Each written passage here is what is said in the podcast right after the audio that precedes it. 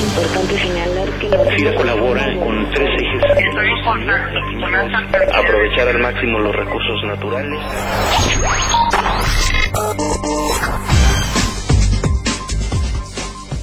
Hola, ¿qué tal? Hoy es lunes 11 de noviembre de 2013 y en esta ocasión en FIR Informativo vamos a platicar con nuestro compañero Pedro Díaz Jerónimo. Él es subdirector regional de promoción en el noroeste y quien ha estado muy de cerca en la implementación de esta nueva herramienta de consulta web para identificar acreditados potenciales de FIRA que la semana pasada eh, dio a conocer la institución y que puso en marcha en algunos estados del norte y noroeste del país. Pedro, bienvenido a FIRA Informativo. Sí, muchas gracias por, por la invitación.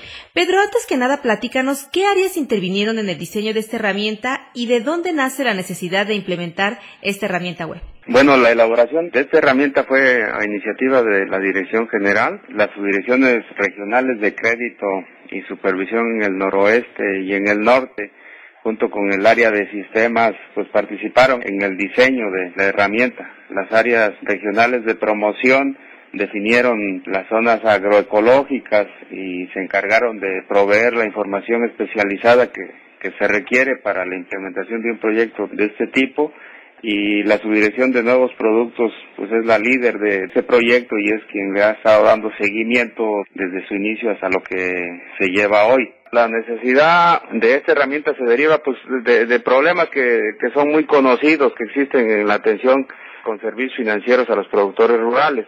Eh, estos problemas son pues su dispersión geográfica, la falta de servicios financieros en el medio rural donde viven, la escala de producción que tienen, la existencia pues de información asimétrica, el desconocimiento de parte de ellos de, de, la existencia de productos financieros adecuados y pues intermediarios financieros que los puedan atender lo cual se traduce al final en altos costos de transacción tanto para los productores que demandan financiamiento como para los intermediarios financieros que pudieran darle estos servicios y bancarizarlos. Existe cerca de 5.3 millones de unidades económicas rurales y aquí solamente son cerca del 6% que tienen acceso al crédito. Entonces, digamos que el mercado potencial pues es inmenso para esta herramienta, ¿no?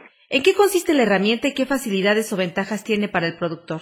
La herramienta es sobre todo poner a disposición de los productores rurales de México ubicados en cualquier geografía del país y con acceso a Internet, pues un mecanismo que recoge información básica del productor. E, esto ya significa una ventaja porque es información que el productor trae en la cabeza, no, no se necesitan libros de balances, registros, etcétera. Son datos de su unidad de producción, su tamaño, el rendimiento, el tipo de tenencia, el tipo de riego y que mediante un análisis en línea de dicha información y su contraste con información precargada nos arroja dos documentos. Uno que es el resultado de elegibilidad del proyecto, el cual dirá si el proyecto es o no elegible para financiamiento y con qué intermediarios puede ir el productor, el teléfono, la dirección, el correo electrónico, el nombre del ejecutivo que lo pueda atender. Y el otro documento muy importante es el resultado de la evaluación técnico-financiera, donde se despliega pues el monto de máximo del financiamiento que recibiría el productor, el monto mínimo que tiene que aportar, las fechas en que se le administraría el crédito y un pequeño análisis económico financiero. Eso se convierte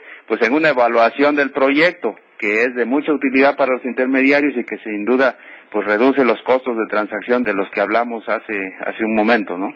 Por el momento esta herramienta se encuentra funcionando solamente en los estados de Sinaloa, Sonora, Tamaulipas y Baja California. ¿A qué se debe que solo sea para estos estados? Los estados del noroeste de México y Tamaulipas se escogieron por una razón. El noroeste tiene cerca de 40 años elaborando costos de cultivo, que estos son validados por los actores, se publican al inicio de los ciclos agrícolas en forma anual y se cuentan en esta región pues con tecnologías para la producción de granos completamente diseminadas y adoptadas por los productores, de manera que digamos los paquetes tecnológicos utilizados pues son muy similares en las distintas zonas agroecológicas y esto nos da una estructura de costos de producción de las unidades bastante similares, ¿no? Por lo que el análisis paramétrico toma pues muchísima relevancia. Ahora que fue presentada esta herramienta en los estados para los que es aplicable, ¿qué oportunidades de mejora detectaron y de qué manera estarán difundiéndola entre los productores? Se presentó la herramienta la semana pasada, se pudo detectar que además de la buena recepción por parte de los productores, eh, pues hay interés en que esta herramienta se vaya eh, más allá de los granos básicos y más allá de estas zonas que están en la prueba piloto, que además del avío pues se consideren las necesidades de créditos de largo plazo para los productores y, yo creo que una vez que se calibre muy bien la herramienta en estas zonas y con estos cultivos, FIRA podrá ampliarla al resto del país con el resto de los subsectores que contempla el sector agropecuario.